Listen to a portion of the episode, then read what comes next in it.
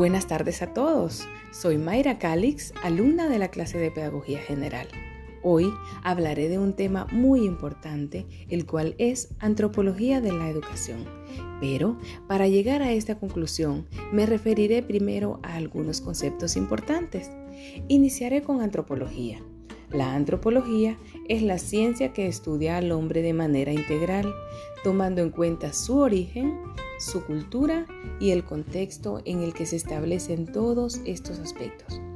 En esta ocasión abordaremos el término educación, que es el proceso cultural y de aprendizaje para el desarrollo de competencias y busca el perfeccionamiento humano.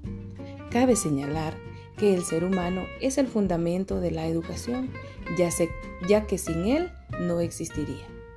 Finalmente, me referiré a este aspecto tan importante que la educación y la antropología tienen en común, el cual es la cultura.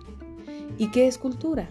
Se refiere al conjunto de bienes materiales y espirituales de un grupo social que se transmiten de generación en generación.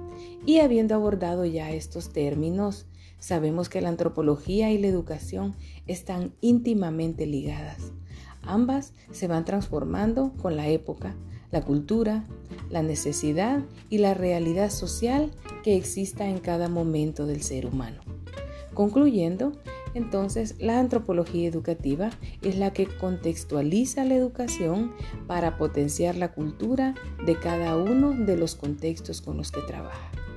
Bueno compañeros, esto ha sido todo. Espero les haya gustado mi podcast y muchas gracias.